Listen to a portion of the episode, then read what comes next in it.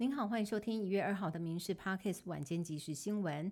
首先来关心日本的强震。日本石川县的能登半岛一带，当地时间一号下午的四点十分发生瑞士规模七点六强震，造成了首当其冲的石川、富山、新系等地除了大量的房屋倒塌损毁，许多民众受困其中，亟待救援。轮岛市还发生了大规模火灾，燃烧了百余栋房屋，道路也严重的崩塌或出现土壤异化的现象。目目前统计至少有三十人死亡。记者实际联络住在当地的台湾人，已经在日本三十二年的诚信民众，谈起了地震当下还是心有余悸。尽管只有住在二楼，但是摇晃的程度已经让他此生难忘。不止所有的家具物品能倒的全都倒地，街上更是一片狼藉，房屋也纷纷垮下。目前石川县的救灾行动如火如荼进行当中，就怕再有余震和海啸。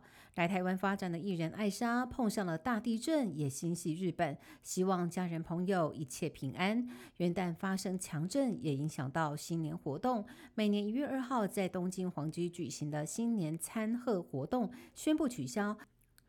接着来关心体坛消息。过去曾经被誉为是天才型投手的前职棒球星张志佳，因为心肌梗塞在中国深圳过世，结束了短短四十三年的人生。消息传出之后，张志佳的母亲不敢相信。他说，每天都会和儿子视讯，因为找不到张志佳，请房东过去查看，才发现他已经失去生命迹象。现在紧急办台胞证，要飞去深圳看张志佳最后一面。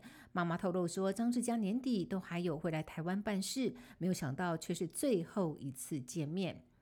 回顾张志佳的棒球路，他在一九九八年带领古堡家商拿下金龙旗冠军，展现他在棒球场上的惊人天赋。当年的张志佳声势如日中天，除了拍了大家都哼得上两句的老外果菜汁广告。还和偶像歌手出唱片。张继佳加盟西武狮，曾经创下连续二十八局夺三振的纪录，但之后因伤结束旅日生涯，就回台湾效力拉纽熊队。二零零九年十月，因为牵涉职棒签赌案，遭到终止，永不录用，被迫离开最爱的棒球舞台。二零一七年，张志佳又疑似因为积欠上千万的债务，遭到债主讨债，成为了社会新闻的主角。如今因病过世，曾经在棒球场上精彩的表现，只能够留在球迷的回忆当中。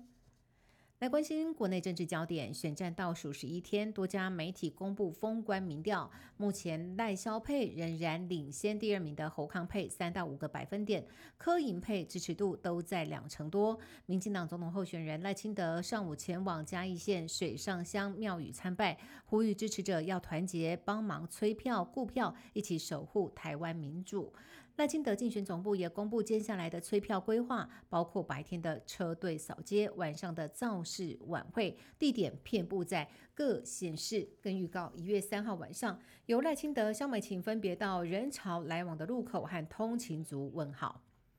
国民党发起全国站路口计划，今天包括了党主席朱立伦和蓝营执政县市首长带头站路口，侯友谊也回防新北本命区。不过邵少康在前一天辩论会上宣布当选，要把副总统官邸捐作青年住宅，请辞中广董事长，遭民进党痛批没有放弃股权，只是表面功夫。民众党总统参选人柯文哲将启动全台大车扫，与副手一南一北分进合集。一月四号起，还将发出挺 KP 召集令。国民党总统候选人侯友谊在前一天喊话说，蓝白河的六点协议仍然有效，试图拉拢。对此，柯文哲说出重话，批评侯友谊是中国支持的候选人，所以没得谈。以上新闻由民事新闻部制作，感谢您的收听。更多新闻内容，请上民事新闻官网搜寻。